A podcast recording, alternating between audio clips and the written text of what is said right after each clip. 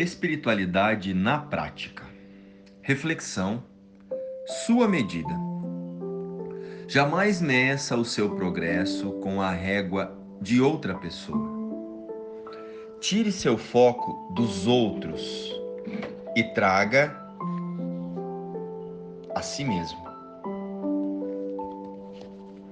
Todas as manhãs, ao acordarmos, temos a oportunidade de sermos melhores que ontem. Bom dia, queridos. Hoje vamos refletir sobre as comparações. A nossa espiritualidade na prática de hoje é uma continuação do tema de ontem sobre as expectativas. Bem, vamos direto ao ponto de mudança deste hábito a comparação. O hábito de comparar. As comparações, assim como as expectativas, são mecanismos de autoataque do ego. Essa nossa postura mental que nos direciona a buscar amor, segurança e paz no mundo. Eu sei, parece repetitivo falar sobre isso quase que todos os dias, não é? mas o objetivo é justamente fixar em nossas mentes a prática de buscar essas qualidades no espírito, pois elas já são nossas e só estamos decidindo não vê-las em nós mesmos. Por isso temos expectativas e fazemos comparações para nos atacar e reforçar a ideia de que a vida é o corpo e que o mundo das formas é a nossa realidade. Estamos o tempo todo olhando a vida do outro e se questionando: por que a minha não é assim? Isso acontece até entre os buscadores de autoconhecimento. Quantas vezes nós já nos pegamos pensando sobre como essa ou aquela pessoa sabe mais sobre a vida espiritual que nós?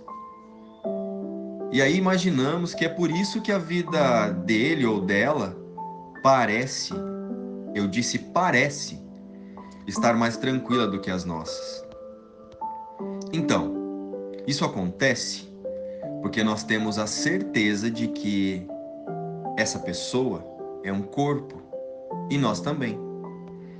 Porém, ao nível do espírito que Deus criou, todos são perfeitos, alegres, eternos, abundantes e imutáveis. Sendo assim, a única diferença entre nós e qualquer estudante de autoconhecimento ou qualquer pessoa é apenas a disposição para ver a verdade sobre si, a verdade sobre si mesmo e sobre os outros. E não menos importante de que a disposição para ver com o espírito, precisamos ter a decisão de praticar o que aprendemos no nível do espírito. Pois é só neste lugar que estão todas as respostas e a saída para as ilusões projetadas por nossos pensamentos. Então, para fecharmos e irmos para a nossa prática do dia, é preciso ter clareza para compreender que a única diferença entre os buscadores de autoconhecimento ou reconhecimento e as outras pessoas é o quanto se quer ver o mundo através do espírito usando o corpo e o mundo como instrumento de aprendizado. Ou seja, escolher entre perceber o mundo e validar que as ilusões aqui do mundo são a, a sua realidade, ou pedir a visão do espírito para todas as cenas do cotidiano. Vamos olhar juntos para essa diferença? Perceber a vida através da ilusão do corpo ocorre mais ou menos assim. Que o tempo está passando. E então eu preciso cumprir minhas metas pessoais. O relacionamento ideal, a profissão que me dará status, a casa que me dará conforto, o carro que me dará uma imagem de ser bem-sucedido, ou o apartamento no prédio X que só mora gente legal. Ou seja, os vícios e os ídolos que imaginamos que nos darão amor, paz e segurança. E os vícios são apenas uma forma distorcida de buscarmos Deus. Já quando pedimos a visão do Espírito, podemos buscar ver a vida através do Espírito, através do plano de Deus, para essa ilusão toda que pensamos ser o eu.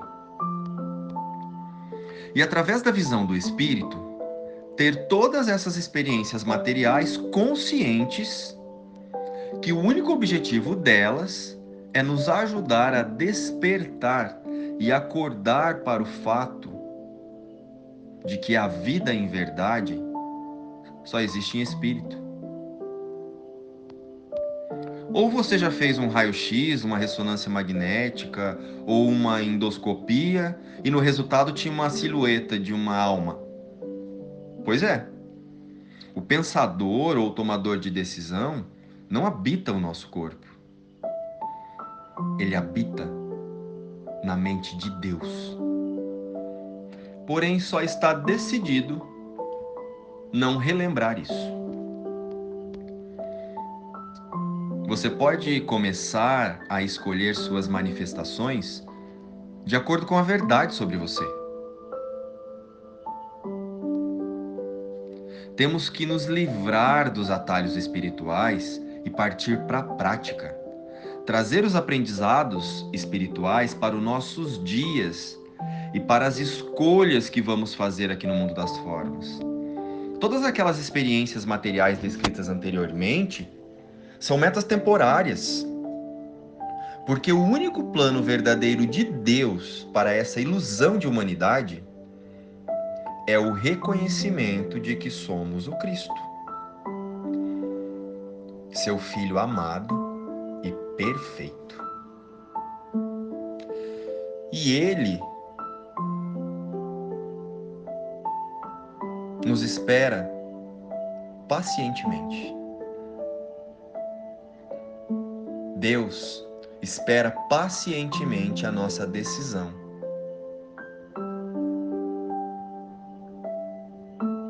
de escolher diferente. Deus espera que cada um de nós relembre o Cristo,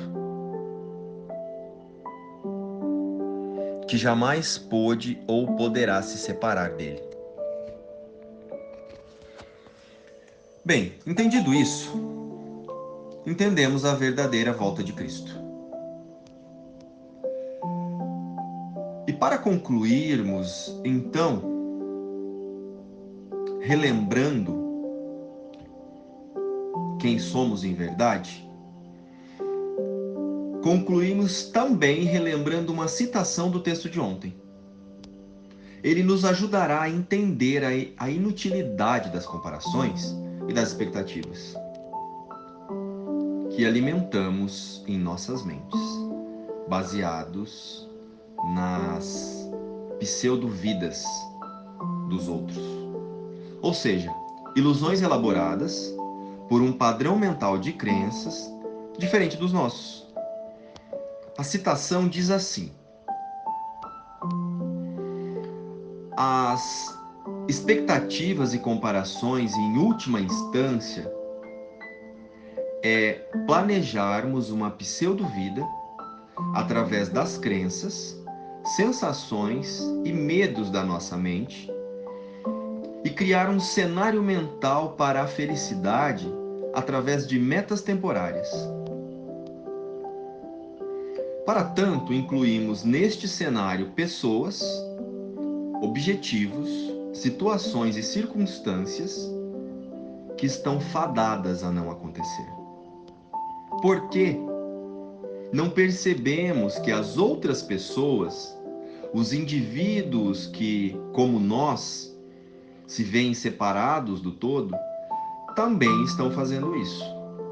planejando uma vida através de um conteúdo que só existe em sua própria mente. E essa é uma arquitetura de engano elaborada pelo ego que se alimenta do conflito e da separação. Então pense: faz sentido se comparar com alguém? Ou o melhor é usar sua medida? Sua medida de compreensão do que é a vida para escolher diferente do que você pensa atualmente. A mudança só acontece no, no nível de cada mente que se imagina separada de Deus e do todo. Então, vamos responder a nós mesmos. Você imagina Deus criando seres diferentes? Isso é impossível, pois Deus é amor e, portanto, união. As nossas personalidades é que buscam o especialismo no mundo e por isso criam expectativas, julgam, comparam e se atacam. O ego acredita estar completamente sozinho, o que é apenas uma outra forma de descrever como ele pensa que se originou separado do todo. Esse é um estado tão amedrontador que ele só pode voltar-se para os outros egos e tentar unir-se a eles em uma frágil tentativa de identificação ou atacá-los demonstração igualmente frágil de força.